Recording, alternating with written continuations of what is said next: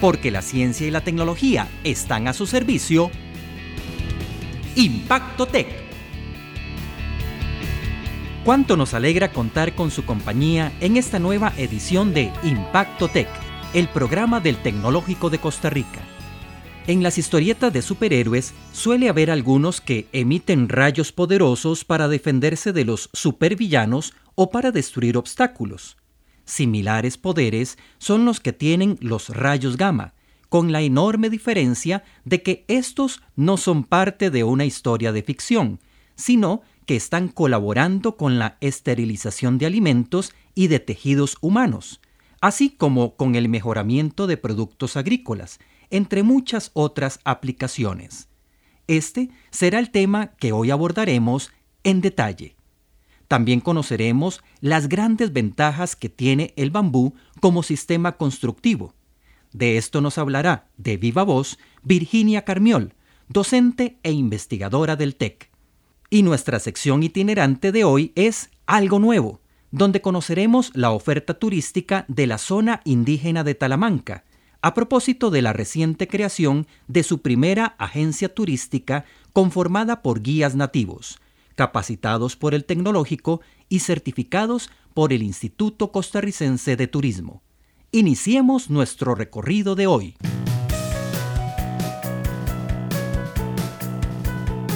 Porque no hay nada mejor que conocer las cosas en detalle. Estas moscas, aunque suenen inofensivas, causaron millonarias pérdidas en el sector ganadero de Centro y Norteamérica a finales del siglo XX, al colocar sus huevecillos en las heridas de los animales de sangre caliente. Pocas horas después de esto, las larvas empezaban a alimentarse del tejido vivo de los animales hasta llegar a sus órganos vitales y causar su muerte. Pero, gracias al esfuerzo conjunto entre los países de la región y al uso de alta tecnología, logró erradicarse esta plaga conocida como el gusano barrenador. La solución consistió en irradiar a las moscas adultas con rayos gamma. Con este procedimiento, las moscas mantienen sus instintos sexuales de reproducción, pero quedan estériles, por lo que sus huevos no eclosionan. Lo mismo sucede cuando un macho estéril copula a una hembra fértil, porque los huevos se mantienen infértiles. Fue así como se reprodujeron moscas estériles que se dispersaron por toda la región hasta erradicar por completo su presencia. Los rayos gamma son un tipo de radiación electromagnética producida generalmente por elementos radiactivos o por procesos subatómicos. Su radiación ionizante puede penetrar en la materia más profundamente que las radiaciones alfa y beta y logra romper las cadenas de ADN de los microorganismos, eliminándolos o inhibiendo su desarrollo. Es así como se pueden esterilizar desde moscas hasta productos alimenticios y materiales desechables de uso médico y quirúrgico. Mario Conejo, docente e investigador de la Escuela de Ciencia e Ingeniería de los Materiales del TEC. La radiación gamma podemos considerarla como energía nuclear. ¿Por qué? Porque es emitida a partir de un radioisótopo que eh, puede ser de diferentes tipos. Eh, a nivel industrial se pueden utilizar pastillas radioactivas de cesio, de cobalto, de iridio y hay muchos otros isótopos que se utilizan en este caso. La particularidad del cobalto es que provee una muy alta energía y se puede emplear o la misma radiación gamma emitida por el cobalto tiene un poder de penetración muy alto. Esto es lo que ha hecho que muchos de los irradiadores industriales utilicen este tipo de fuentes radioactivas. Aplicar la dosis adecuada de radiación gamma en alimentos y otros productos garantiza la eliminación de microorganismos patógenos tan dañinos para la salud humana como la Escherichia coli, la Salmonella y la Trichinella spiralis. La exposición de productos agroalimentarios a rayos gamma no solo elimina bacterias y hongos, sino que alarga su vida útil. Esto significa una disminución considerable en el uso de agroquímicos y la producción de alimentos más sanos. Es importante destacar que los objetos o productos expuestos a radiación gamma no se vuelven radiactivos, por lo cual nuestra salud no se ve comprometida. Miguel Rojas, docente de la Escuela de Biología e investigador del Centro de Investigación en Biotecnología del TEC. Para darle una analogía, es como cuando se va al dentista y le hacen a uno una placa, una radiografía, a uno recibe energía, pero uno no se vuelve radiactivo. Este es el mismo caso, ¿verdad? Entonces, eso va a permitir, por ejemplo, el poder generar nuevas variedades por ejemplo, de arroz, que en este caso sean adecuadas al cambio climático que tenemos, por ejemplo, al aumento de la salinidad, al aumento de la falta de agua. Entonces, de tal manera que nosotros vamos a poder desarrollar nuevas variedades justamente bajo esa misma posibilidad. Siempre en el campo agroalimentario, los rayos gamma están contribuyendo a inducir mutaciones en especies vegetales con el fin de aumentar su resistencia a plagas o a condiciones climáticas adversas. Asimismo, esta tecnología se está empleando en el mejoramiento de cultivos producidos por semilla, como el algodón, el trigo y el arroz, así como en cultivos propagados vegetativamente, como árboles frutales, palma aceitera, piña y papa. En Costa Rica existe solo un laboratorio de irradiación gamma, y se encuentra en el campus del Tecnológico en Cartago, donde un grupo de investigación lo está utilizando en la generación de nuevos materiales, en la agricultura y en aplicaciones biomédicas. Miguel Rojas. Una forma muy directa de utilizar este equipo es que va a permitir irradiar tejidos cadavéricos para que estos puedan ser luego trasplantados. ¿Por que eh, la irradiación gamma, como el ingeniero Conejo lo explicó, es energía y de tal manera que esta energía puede destruir microorganismos contaminantes de esos tejidos de tal manera que van a quedar en forma estéril y podrían ser utilizados en pacientes que así lo requieren. El uso de rayos gamma en la esterilización de tejidos cadavéricos como piel, huesos y válvulas cardíacas permitirá el funcionamiento de un banco de tejidos en Costa Rica para tratar con mayor celeridad enfermedades crónicas y accidentes.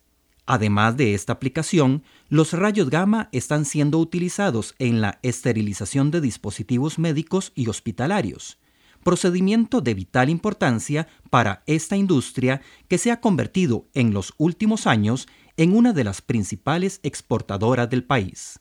Los rayos gamma también pueden utilizarse en la modificación de propiedades de nuevos materiales para la industria, Asimismo, pueden contribuir con la historia y la cultura por medio de su aplicación a documentos o manuscritos antiguos para evitar su deterioro por microorganismos, en lugar de utilizar agentes químicos que los pueden dañar. La irradiación gamma no afecta el estado físico de los objetos ni características como el sabor, textura, olor y sabor de los productos. Se trata de un proceso en frío sin reacciones químicas de ningún tipo. A diferencia de otras técnicas, la irradiación gamma no deja residuos en el producto irradiado y no requiere periodos de cuarentena, por lo que los productos pueden consumirse de inmediato. Tampoco es necesario sacar el producto de su empaque para irradiarlo.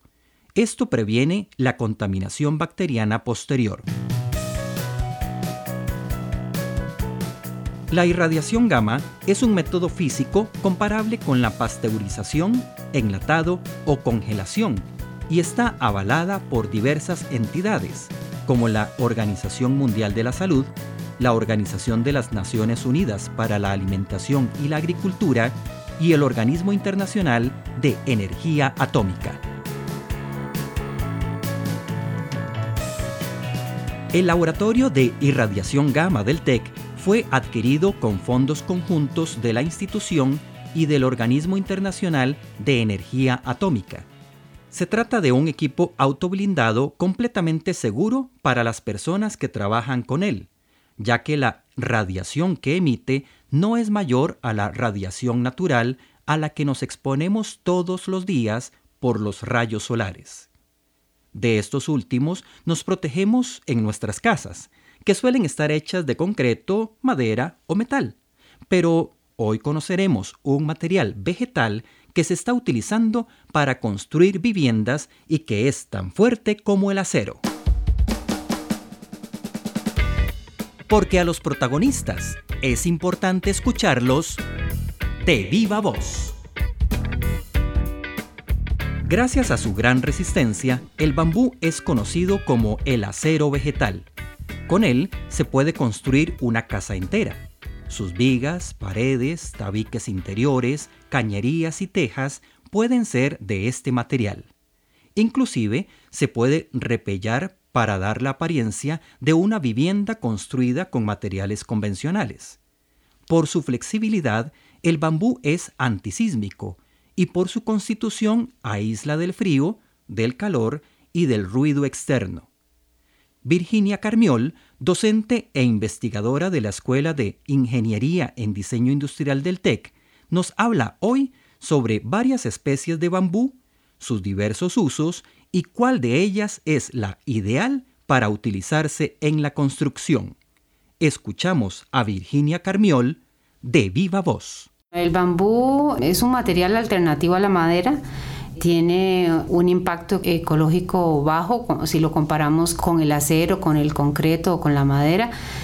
Y además eh, su capacidad de carga es, muy resistente, entonces diríamos que el bambú le gana a cualquiera de estos materiales, ¿verdad? Porque no contamina el ambiente, no lo destruye y a pesar de eso es muy resistente.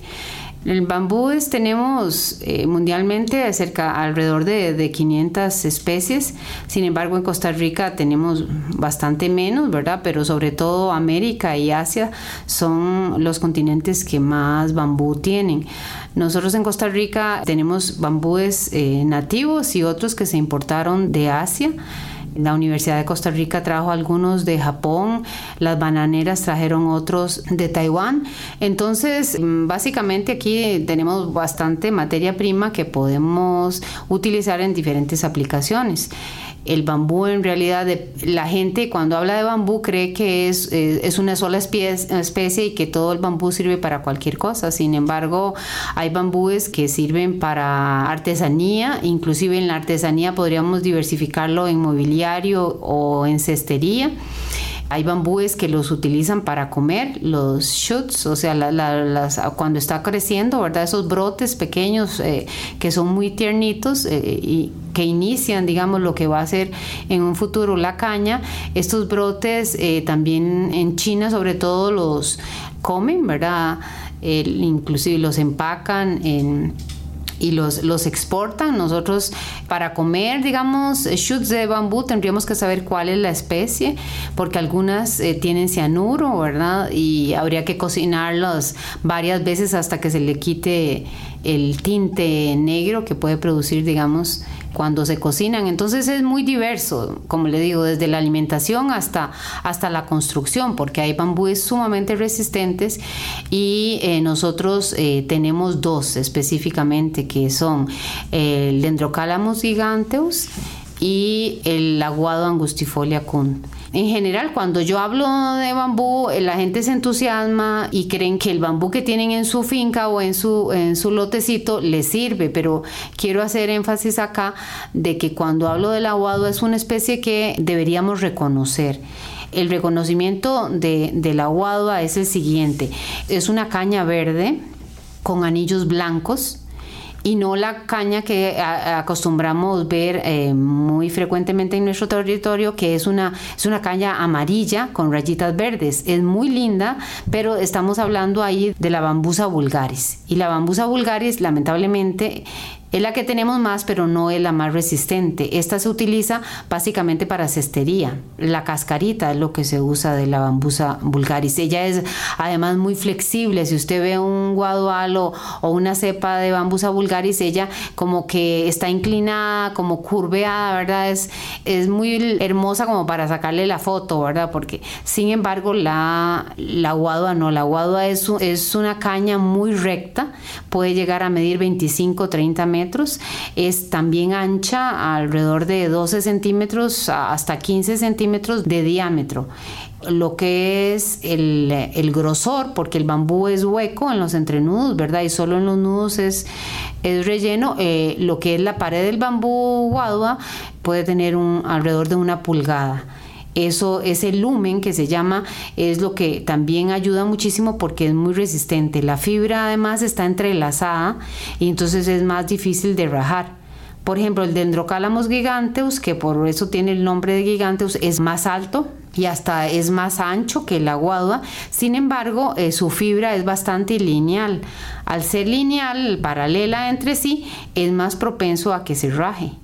Entonces, cada bambú tiene sus características. Tenemos también la Filustaquis aurea, que yo eh, escribí un libro sobre las aplicaciones en artesanía de Filustaquis aurea, ese es un bambú bastante delgadito, estamos hablando de entre 5 y 7 centímetros, y ese lo utilizamos en Costa Rica para muebles y también en las zonas frías como San Ramón de Tres Ríos, Moravia, se usan mucho en las cercas vivas de las propiedades. Cuando pensamos eh, en la aplicación del bambú a nivel constructivo, eh, una vivienda o un puente o algo, digamos, eh, más grande, necesitamos necesariamente una mano de obra especializada y algunas herramientas eléctricas que son necesarias porque el bambú es muy fuerte, digamos, muy, muy duro tiene sílice y eso hace que pues no podamos cortarlo con serrucho. Quiero hacer la anotación de que estoy hablando del bambú guadua, ¿verdad? Que es el que yo recomendaría para construcción porque ninguno de los otros eh, sería aceptable eh, que fuera utilizado en, una construcción. Entonces necesitamos motosierra, primero que nada, para cortarlo de la plantación y después para hacer algunos cortes también son necesarias las motosierras o las sierras circulares, los, los taladros de potencia, no los taladros de velocidad. Necesitamos para el taladro broca sierra para hacer unos huecos que se utilizan en bambú y la mano de obra especializada es porque el bambú requiere de unos ensambles muy específicos. El bambú en Costa Rica crece naturalmente porque tenemos un clima caluroso que le funciona muy bien al bambú, además un clima donde llueve mucho también, que la humedad es algo que le ayuda el bambú normalmente oxigena el aire, ¿verdad? Es muy bueno también para preservar y para renovar lo que son los suelos. Otra cosa que el bambú eh, permite es que haya más agua en el subsuelo. ¿Verdad? O sea que es, eh, a nivel ecológico es ya eh, un buen elemento para nosotros. Y si todavía le podemos sacar provecho en artesanía, en mobiliario o en construcción, pues yo creo que valdría la pena.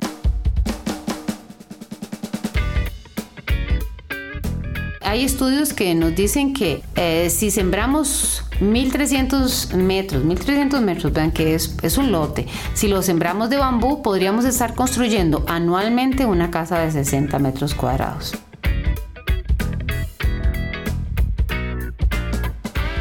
De acuerdo con el Ministerio de Agricultura y Ganadería, en Costa Rica existen unas mil hectáreas sembradas con bambú que se concentran sobre todo en Pérez Celedón, San Carlos y el Caribe y es a esta última región donde viajaremos en nuestra sección itinerante de hoy, para conocer cómo se están organizando las comunidades indígenas para recibir y atender a los turistas. Porque todos los días se aprende algo nuevo.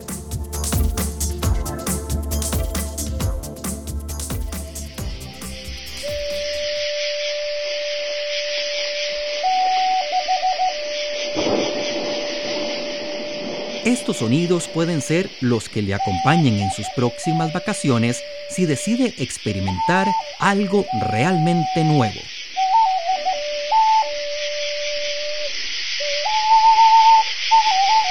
El territorio indígena de Talamanca ya cuenta con su primera agencia turística integrada por guías nativos y certificada por el Instituto Costarricense de Turismo. Se trata de la Asociación de Guías Turísticos Indígenas Bribris de Talamanca. Sus integrantes son parte de la primera generación de graduados del programa de formación de guías de turismo del tecnológico enfocado en la cultura indígena de esta región del Caribe Sur costarricense. Durante cinco años, las 17 personas que se graduaron de este programa recibieron capacitación en computación, geografía turística, acervo cultural e inglés, entre muchos otros temas. Sus trabajos finales de graduación consistieron en diseñar recorridos turísticos en la zona. De esta manera, mientras algunos se focalizaron en el cacao como bebida espiritual, otros trabajaron en rutas naturales por ríos y cataratas, y hubo quienes también abordaron el tema de la medicina tradicional. Víctor David Arias, docente e investigador de la Escuela de Idiomas y Ciencias Sociales del TEC al tener guías que sean expertos en su cultura, al turista se le resulta más atractivo visitar la zona porque este guía no está hablando solo de, bueno, es que esta especie es tal, sino que también va más allá. ¿Qué significa para ellos una cultura, su filosofía de vida, que es el siwa, que es esa forma como el indígena interpreta el universo? Porque para un indígena es el mundo que ven es totalmente diferente al que nosotros vemos y eso para el turista es muy atractivo, principalmente para el turista que viene de, Europa que busca una experiencia más exótica entre el, y también busca un acercamiento más con la comunidad local de turismo. Y no es el típico turista que se va y se mete a, a un hotel cinco estrellas en cuatro paredes y, y, no comparte, ¿verdad?, con la población local. Entonces es, ha sido muy atractivo, ¿verdad?, el tener guías de turismo que sean de la zona y que estén muy bien formados. La formación de este primer grupo de guías turísticos locales en la zona indígena de Talamanca ha ido de la mano con el mejoramiento de las condiciones de los albergues y de los emprendimientos de la región, así como de progresos significativos en la gestión administrativa de los proyectos turísticos. De esta manera, el TEC también está apoyando iniciativas como las fincas agroturísticas que le muestran al visitante todo el proceso tradicional de siembra y cosecha de cultivos como el cacao, el maíz y el plátano así como su transformación en otros productos comestibles. Ahora, estos productos agrícolas son más rentables por los proyectos agroturísticos que por su misma comercialización, porque, como es bien sabido, los intermediarios siempre han pagado precios muy malos a la producción agrícola de estas zonas indígenas. La Asociación de Guías Turísticos Indígenas Bribris de Talamanca ofrece una variada oferta de recorridos centrados en la cultura indígena en las comunidades de Yorquín, Shuab, Suretka, Meleruk, Suiri, Amubri, Tzoki y Namuokir. Entre las actividades destacan las caminatas por los bosques primarios de las montañas de Talamanca, los recorridos en bote por los ríos de la región, las charlas y exposiciones de las tradiciones indígenas, la gastronomía indígena y las visitas a las casas cónicas, que poseen un profundo significado para la cosmovisión indígena. Arias nos detalla las dos regiones donde se concentran la mayor cantidad de emprendimientos turísticos. De los más viejitos, bueno, está en la microcuenca del río Yorquín.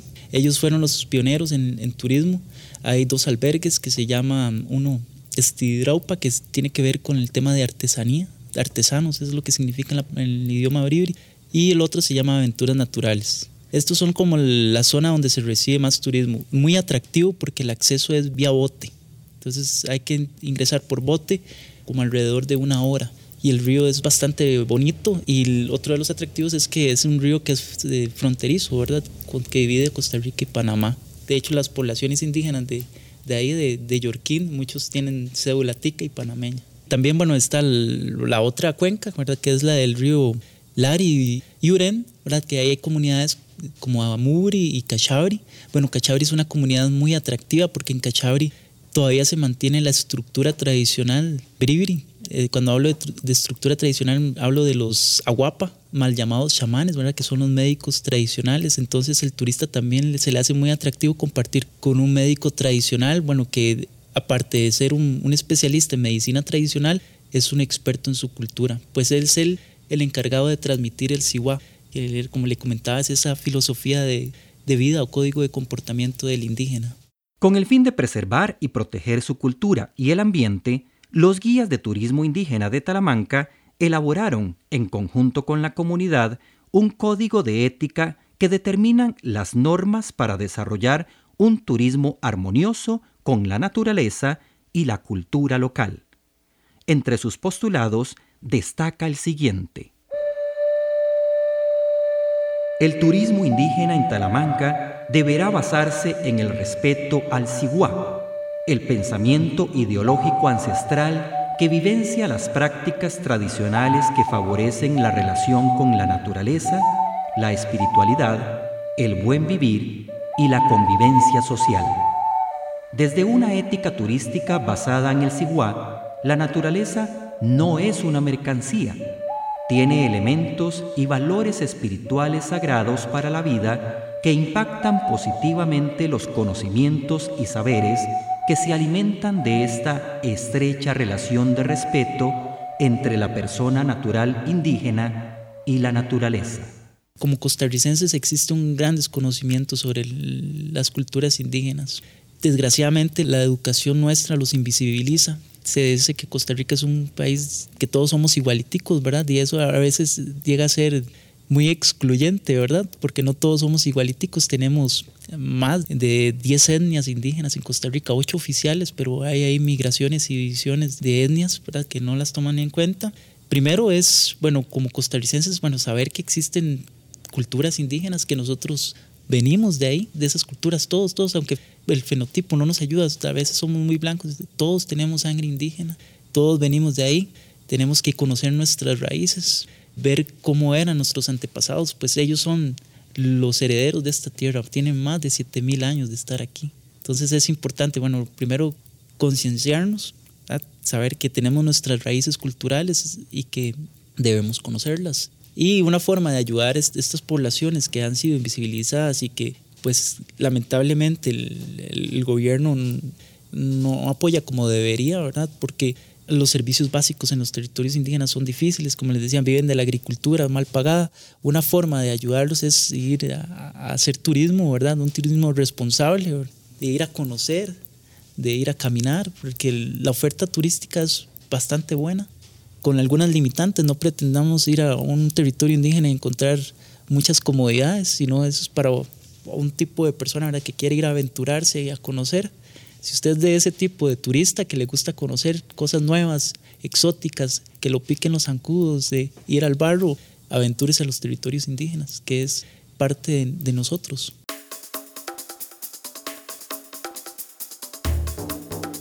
Turistas de Europa viajan miles de kilómetros e invierten grandes sumas de dinero para conocer las riquezas de la cultura indígena de Talamanca. Mientras tanto, el turista nacional solo tiene que hacer un viaje de unas 5 horas en carro desde la capital e invertir menos dinero que si optara por un paquete todo incluido en una playa.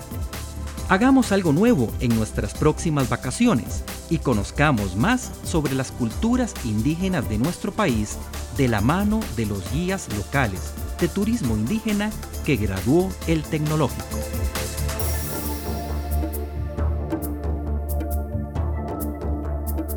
Los proyectos de investigación y extensión del TEC abarcan temas tan amplios como los que hemos abordado hoy. Por un lado, la irradiación gamma, que está colaborando en la esterilización de tejidos humanos para trasplantes y en la purificación de los alimentos. Por otro lado, la propuesta de utilizar el bambú como material de construcción por su fortaleza y versatilidad. Y finalmente, la capacitación de guías turísticos indígenas que ya conformaron la primera agencia turística de Talamanca y que están mostrándole al mundo todas sus riquezas naturales y culturales. Recuerde que puede compartirnos sus dudas y comentarios sobre los temas que hoy abordamos escribiendo al correo electrónico impactotec.tec.ac.cr. Hasta pronto.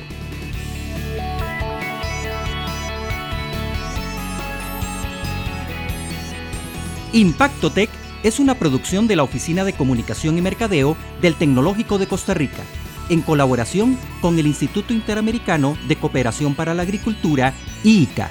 Síganos por Facebook en Tecnológico Costa Rica o por Twitter en TecCR.